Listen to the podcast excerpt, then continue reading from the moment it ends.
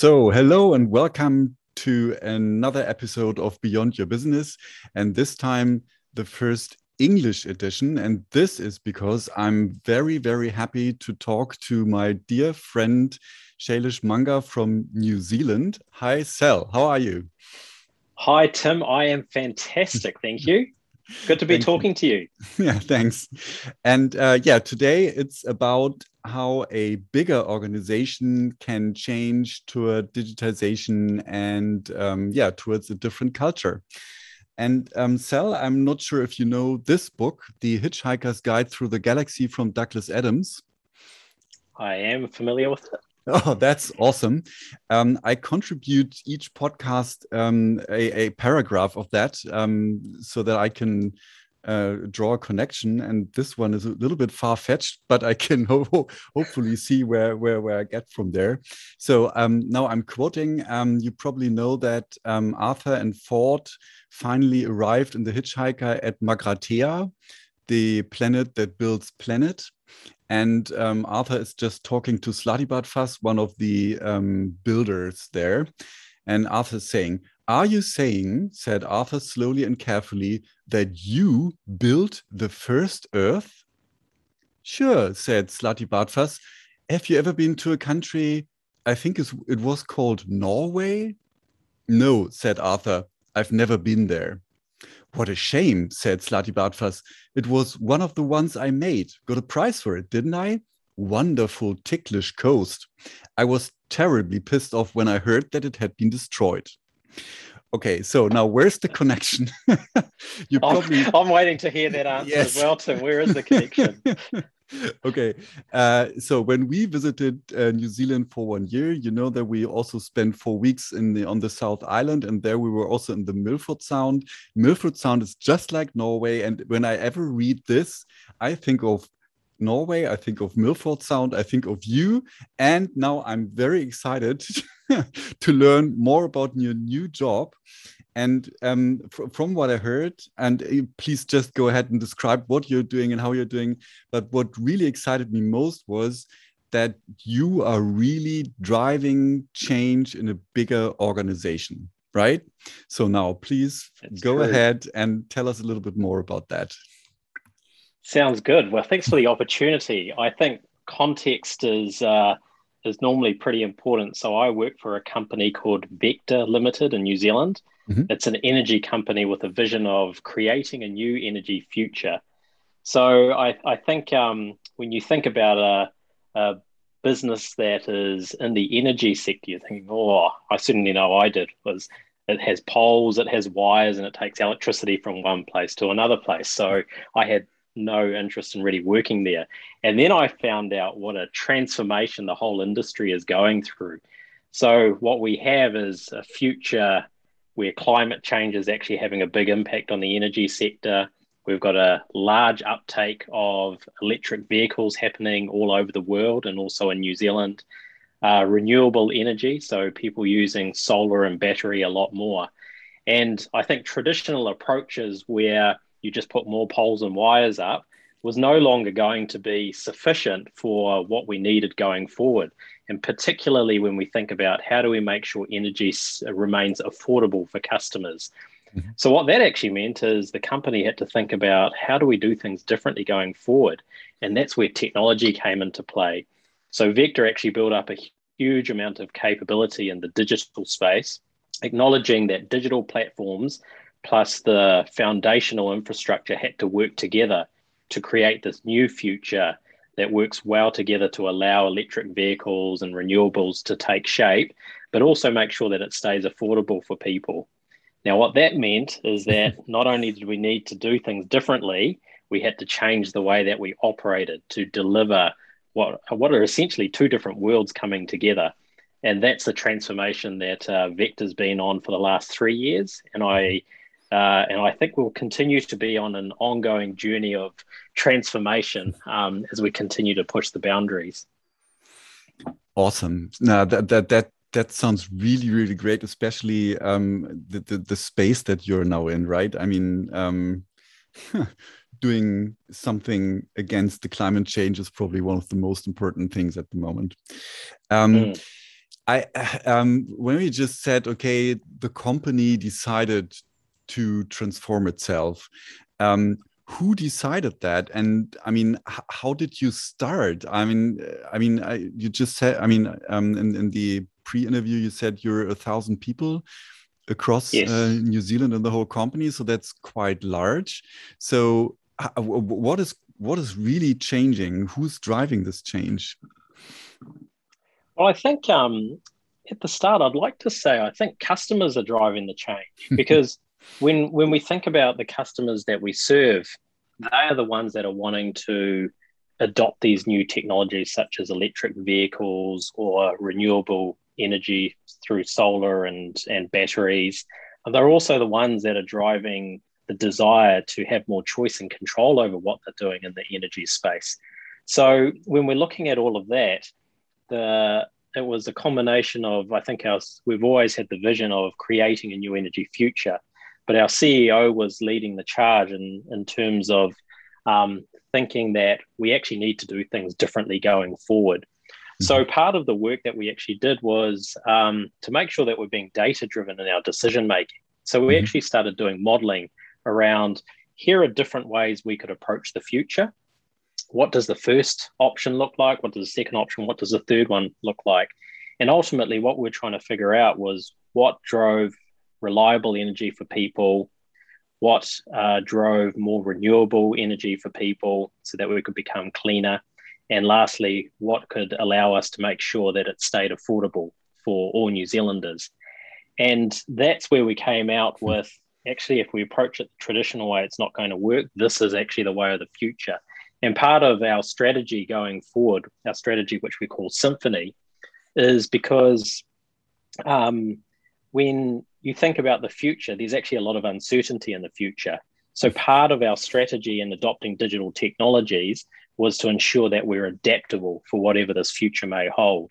Mm-hmm. Now, with the CEO driving that, what we're able to do from a transformation perspective was to help people understand okay, if this is the future, how do we put some definition around what this future looks like? So, what does the future state look like? Then we actually slice the company up into meaningful groups, which are, I, I guess, the different pieces that make up the company. Mm-hmm. And then we said, okay, so if this is the future for each part of the company, what is a roadmap for us to get there? So I was getting people to dream of what was possible then to break that down into what might that look like for a two-year journey what were the skill sets what were the experiences that we need to bring together for each of those areas to be successful in achieving what that future state that we had defined was and that's actually pulling together digital people um, really heavy engineering people, sometimes even comms people, sometimes even lawyers had to come into the mix. But they form these cross functional teams mm-hmm. um, that are aiming for this North Star and they have a two year roadmap in order to get there. Mm-hmm. And then our job became how do we help that team be successful? And that was where it was getting them to learn how to work together, how they make mm-hmm. decisions, um, and over time, as they're successful and even unsuccessful in certain endeavors, how do we help them learn from each of those and keep moving towards this North Star? Mm-hmm. But over time, what we got to see was you got these teams that were starting to get confident mm-hmm. in moving towards this future vision. And that just that just breeded success after success. And and I think even to this day, we're still helping these teams evolve and get better and better at achieving what this North Star is. Mm-hmm. Okay, now I'm quite amazed. so, um, the, I, and I, I, had some so many questions in my mind. Um, so I think the the one the one thing that you said that was quite remarkable at the very beginning um, was um, okay the customers are driving this from yeah. from a from a german perspective this is a quite mature statement I mean, I, I know that um, especially New Zealand is thoroughly digitized. You have a very, very pragmatic let's do culture. Um, so that that probably um, explains this a little bit. But um, I'm I'm not so sure if anybody in Germany would have said that, right? So this is quite amazing. So and, and just just to cover this a little bit, um, when you say customers are driving this change, you're obviously in contact with your customers um, and you i don't know ask them observe them and discuss what what they need um, and what their yeah what their needs are. Is that is that right? Yeah, I think I think we're getting better and better at doing that, uh, learning what our customers believe this future looks like, and mm-hmm. and I think um, you know, actually, I actually don't think it's. I think Germans can do this because what's yes, funny is is when you imagine when you imagine a future that your customers are wanting and mm-hmm. needing, and you and you give yourself permission to dream and imagine, what you actually realize is they can imagine a pretty cool future mm-hmm. that can actually motivate you to want the same thing. Mm-hmm. And then the great privilege we have in, a, in the companies we work for is we have the privilege of actually making that a reality for our customers. Mm-hmm. But I think you have to give yourself permission to, to imagine with your customers what that future can look like and, um, and then try and bring it to life. And, mm-hmm. and, and part of that is where, you know, you, it's, it's a very difficult thing to manage and force to happen which is mm-hmm. why I think leadership plays a huge role. And it mm-hmm. is a very people intensive approach to actually mm-hmm. transform an organization. Yeah. Yeah, I'm, I'm, I'm not saying that uh, Germany cannot do it, but it's just probably um, even here people would say, okay, now we are driving the change, and but but this is this is exactly the the idea of customer centricity, right? Like really yes. do, um, creating um, quality and uh, worth for for the customers. Okay, so um, so I'm again I'm quite amazed, and the, the, the next thing, and th this is th this is also pretty cool. What what you just described, at least in my mind, is um, the, the, rough outline of an agile organization, right? So you have cross-functional teams that work towards a um, strategy or um, that have a roadmap, but they're quite independent in in what they do, and the leadership team is um, looking into how he or she can help the teams um, to do their work best, right? So this for yes. me is is the core of um, of agility, mm. which is also quite amazing that you're just doing this without without probably naming it so but um correct and that yes. was very deliberate that was yes. very deliberate mm. yeah um what what i wonder um and and I, I find that quite fascinating. I mean, a thousand people working in your company, that's quite a lot. And um, I do hear um, a lot of concerns in Germany that are saying, okay, yeah, for smaller companies, you can probably do that. You can be agile, but in a larger larger organization, you still have to have these hierarchical parts, and you have to have a rigid strategy, etc., etc. Um, so, can you tell us a little bit more about how you really do this, and how how big your teams are, um, and what how, how you define the interfaces between the teams, etc. Because this is probably what what is really well what can be difficult right yeah yeah so so uh, so i'm responsible for the digital team at vector mm-hmm. um, and so we're thinking about we're trying to drive digitization where it makes sense to to help the outcomes we're trying to achieve for the customers and also for ourselves now when we when we're thinking about that the way that we assemble the teams is we actually had to we avoided using hierarchy and authority as the primary driving force. So what we had to do was come up with an operating model that we believed would be a good way for us to work and operate as a company. Mm-hmm. And we had to make a decision knowing that no operating model is perfect and then just persist with it and then solve problems as they happened and, and work with teams to help them overcome any challenges they were facing. So, what that meant was talking about the model, talking with um, businesses, the different parts of the business that actually was transforming and going, we actually want you to be part of the team. We don't want you to tell us what you want and then we'll deliver something and there's a mismatch. We want you to be part of the team to prioritize what it is that we're working on, to shape what we're doing for your part of the business and for your customers, Um, and this collective team should be proud of whatever they create. And what that meant was um, the the person leading a team, those people did not report to that person. Mm-hmm. You know, at one time in my previous role, I think I had I described it to someone as I had two people reporting to me in the business, but I had 150 people looking to me for leadership. Mm-hmm. And that's the that's the where I think um, our approach I think has been a, a more challenging and difficult one. Um, because to some extent you're doing it by influence. But if you can persist in that, people genuinely believe in what you're trying to achieve for the company. And once you've got belief there, then people believe they understand that what they're doing and how it relates to this greater purpose is totally worth them coming to work for. And I think that's what we're trying to build. And we don't have it perfect, but we're seeing signs of it coming through. And I think that's what's really driving success is that people understand not only what they're doing, but why mm. they're doing it. Right. Uh, okay. And uh, so how many people are in your department and how many teams and i mean how how do you organize them working together on such complex things like digitization i mean that there must be more people involved than uh, well, i don't know one or two teams right so how do they work oh together? yeah yeah yeah so so in the digital team alone there's um, roughly 160 of us mm -hmm. Um, and that's a lot of different roles and part of what, um, and then on top of that, we've probably got oh, across three large programs, probably another, probably double that. So mm-hmm. another 150 people that are probably involved from around the company. Right. So they're working on different portfolios, um, and these these teams they we organize them with governance then we mm-hmm. divide them into what we call, um, so in a given area, we might divide into six sub teams under that.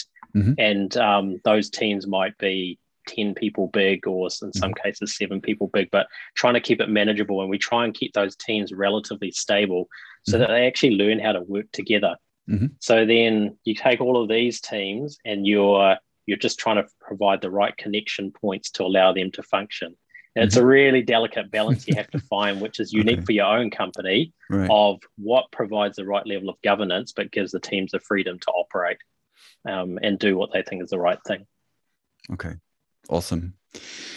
Um, do you um, feel or experience a culture change? I mean, um, really starting a company or, or restructuring, not starting, but restructuring a company the way that you're doing it and giving people and teams more responsibility and well on, on the other hand also a clear purpose. Does does that change the the working culture within vector? Yeah i think it absolutely does. I think you can't avoid it. Mm. it's such a different way of working and i think um, I think it has sometimes interesting consequences when you start working in that way because I think along the way you realize that it's not the not the nature of um, or the style of working that works for everybody. Mm-hmm. Um, and in some cases, you do end up losing a few people along the way. But the great thing is, if you've got real clarity on where you're going, why you're going there, it's okay for people to say that's not something I want to be part of because on top of that you get a bunch of people that say yeah we really want to be part of this and we believe in it. And i think mm-hmm. that's really positive for both parties when that happens. Um, but uh, when when you start working like that you will see tension across the organization because you, you're taking a solid structure and hierarchy that you put in place. You're grabbing people from around the place getting them focused on collective outcome and it starts breaking things Mm-hmm. And then what your commitment has to be is going, well, if things break, that's fine. Let's figure out what those are and how they should operate um, for what it is that we're trying to do. And that's what starts helping you rethink of um, some of the processes you might have in the organization. But you know, it's almost if you if you think about almost an iterative experimental approach, mm-hmm. as things are breaking or cracking and you're fixing them and so on, that's a far more effective way to drive change than mm-hmm. to try and guess up front exactly what something mm-hmm. needs to look like, exactly how it needs to operate, and then try and come up with the perfect structure because mm-hmm. the chances of being successful there aren't very high. Mm-hmm. So I think it's a, a joint journey of discovery, I think, as we seek to change the way we operate to achieve what are very clear outcomes for us as an organization. Okay. How, how would you describe the the new culture that is evolving or that is about to evolve? Um, or can you can you do that? I mean, are there are you already there, or is it still very much no. evolving? It's very much evolving. I think it's one of those things. You know, it's almost um, you know, the more you learn, the more you realize you don't know. Mm-hmm. it's a it's a similar kind of concept that as you as you start operating in a particular way, you actually realize, oh, this isn't working so well, and we need to improve that, or this is now mm-hmm. broken. I, I, think we're still in that um, that evolution, and I think similar to many maturity curves, mm-hmm. what you actually realize is you're just moving your way along a maturity curve. Mm-hmm. Um, but the best result is as leaders when you when you set a direction and you start nudging people along, when the very people themselves are starting to define what the future needs to look like because things aren't working. Mm-hmm. I think that's a really interesting inflection point because when the people are leading the way because they understand the goal mm-hmm. and how we want to change as an organization and they're the ones leading the charge, that means there's a mindset change and a real belief in what we're trying to do. Mm-hmm. So I think that's the one to look out for. Okay. Yeah. Okay. Um, are, are there are there people struggling within the organization with this new um, with your new ways of working? Um, and uh, especially probably the, the, the middle management. I mean typically in an organization that works more on cross-functional teams etc um, you lead you need less middle managers right? So is the role shifting um, did they leave the company? What, what happened there yeah, middle management is um, it is an interesting one because I think when you go to these cross-functional teams and you're um, trying to empower these teams, you you end up with a decentralization of power to mm-hmm. some extent. So those that have held decision-making rights in the past, you're actually sending that down into teams, and that can be quite uncomfortable for some people. Um, mm-hmm. Like I said before, in some cases, people choose that that's not something that's for them. Um, and sometimes they get off that journey. Uh, but I think um, I think what it does is it clarifies to some degree rather than being authoritative and going through a small set of individuals it actually re it shapes their role to be do something different so they can focus on things like how do they encourage the team to think about what this future looks like mm-hmm. how do we think about a more ambitious future than we did before um, how do we set mm-hmm. the vision provide inspiration it actually means instead of middle management mm-hmm. what if you actually become middle leadership yeah. you know and and this is where i think you do see a significant shift between typically in the past we've looked to manage things whereas i think as much as you still manage things there's a bit more of a weighting towards uh, leadership which is mm-hmm. important for driving this change mm-hmm. Cool. Ah awesome. Um, um we we are we are already talking probably for quite a time here, but what, what, what, I have two questions left. And at first, the first one, um, yeah, did, did we, did I miss anything? Did I not ask a question that is significant? Or is there anything else that you can uh, that you'd like to talk about at the moment um, i think one of the questions you wanted to ask tim was yes um, is this is this uh, a hard journey and mm-hmm. what are the, some of the things you found most difficult about it mm-hmm and I'll be happy to answer that question. Very good question. Thank I think you. as much as I get as much as I get excited about our journey, it, it has been a tough journey, and um, we we have specific transformation roles within our organization, mm-hmm. And one of the jobs they have is as you start trying to change things in the in the organization, there will always be an equal, sometimes greater reaction mm-hmm. to that change.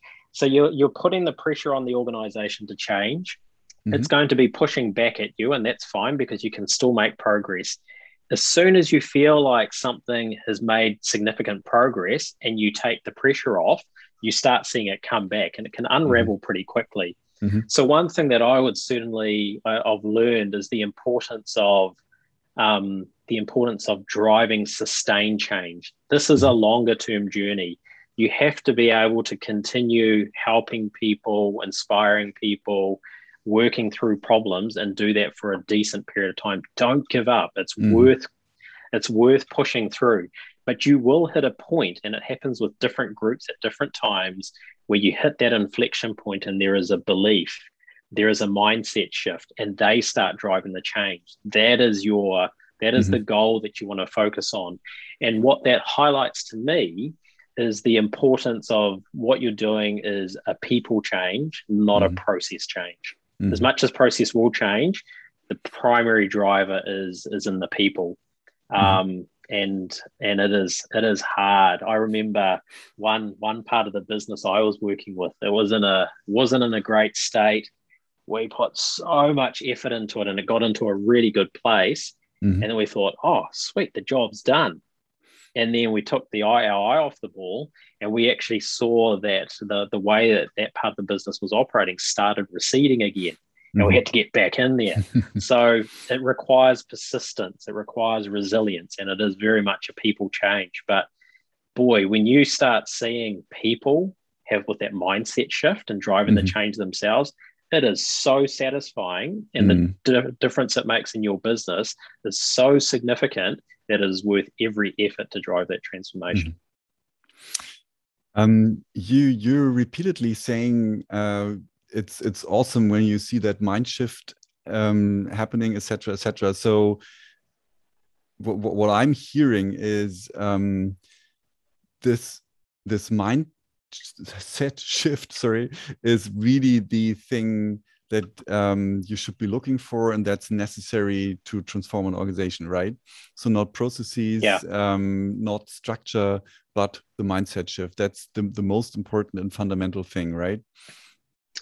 Yeah because i think um, when when you see a mindset shift and there is belief i think there's an element of belief from mm-hmm. individuals mm-hmm. when that happens there's a level of independence that's created it's mm-hmm. not reliant on uh, let's say you or me continuing to drive a change there mm-hmm. someone the the light switch you know gets flicked on it's a light bulb moment and then mm.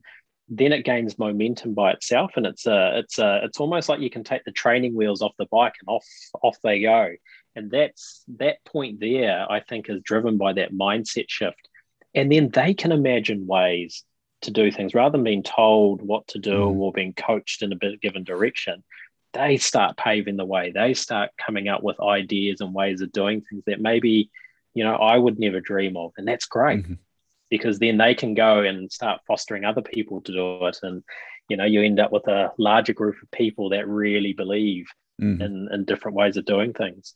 Yeah, yeah. I mean, uh, we probably both agree that what, what you're just doing right now is the way for companies to move forward, especially when it comes um, to well yeah incorporating the challenges of the digital age right because then projects and project teams become more complex etc etc so you just need this cross-functional teams that have a lot of responsibility and can decide on your own always focused on um, the north pole star uh, oh sorry the north star that north gives star, yeah. that, that, gives direction um, what, what I see here in Germany, and that's uh, now my last question, um, we have a lot of these so-called hidden champions, right? Like um, companies that uh, did some really great engineering in the past and that are in their niche really global market leader, etc., etc. And there, these companies are often um, hierarchically organized, not necessarily in a bad way. I think we have some great examples of a of better hierarchical system, which can be um, described as being paternalistic in a positive way, so that the um, that the owner is really caring for his her people. Um, but on the other hand, I think the the pressure of changing the business just becomes more and more obvious because digitization is threatening the traditional business model. You need to focus probably more on data or on combining data with your products, etc., etc. So um, I think companies in Germany feel the pressure rising.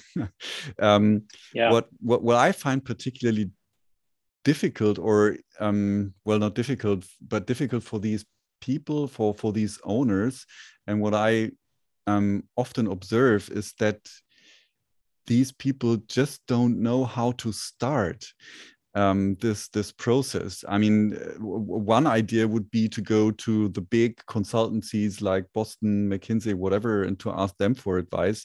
But also there, um, when they come up with their standard powerpoints, it's probably more a, a, a, standard scheme that doesn't fit to that particular company. Um, so, what would you um, or uh, how would you encourage these owners of these great German companies to start on this way towards changing their company? What, what, what would you recommend?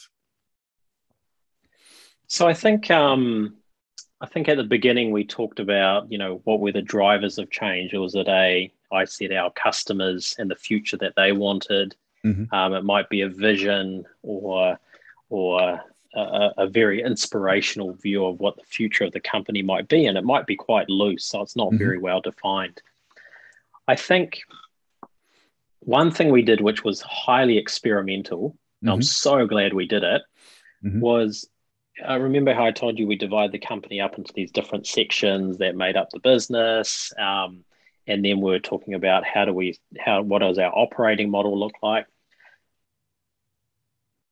we actually the people that contributed the most to creating how we sliced and diced our organization and what that operating model would look like were the people that were going to be um, mm-hmm. using it and executing on it. So it wasn't the leadership team. Mm-hmm. Um, it was actually um, groups from you know some leaders emerging leaders that we saw going how do you think we should slice and dice this? And then they would actually come and go here's what we're thinking. We would provide input into that and some different perspectives. They would shape it a bit more.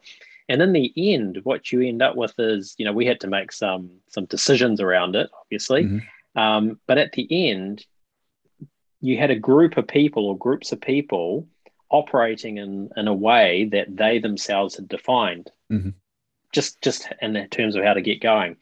And then our job was to support hmm. them in hmm. actually starting to to operate in that way. And then how do we help them and um, as problems come up and how do we support them? And and that's essentially how we got started. So that's why we didn't have to call it an agile methodology or mm. anything like that. It mm. was how do we think we need to operate differently? Yeah. And then um, it doesn't become a top down approach so much, it becomes a from within. Mm-hmm. But that takes courage and it takes trust um, and it and it requires a bit of risk. So, mm-hmm. um, but it's it's worth it. It's worth doing something a little bit differently because what, like I said, people, um, the the type of change we're trying to drive is in people. And I think when you've got um, some of these amazing companies you do have in Germany, mm-hmm. is that there's there's amazing cultures of people that have got such loyalty to these companies have really believed in what these companies are trying to do. So maybe that's where the solution is. How do these people think things could change? And then how does leadership support and enable those people to drive that change? And what you'd get out of that is probably even more loyalty, even more belief and mm-hmm. drive from the very people that um, drove success in the past to drive the success of the future, which could look very different. Phil, Thanks a lot. That was just awesome. and great, great last words. So, many, many greetings to New Zealand. Enjoy your evening. And I'm looking very much forward to talking to you soon again. Thanks for having me, Tim. Really enjoyed that. That was awesome. Thanks and goodbye to all the listeners. Bye bye.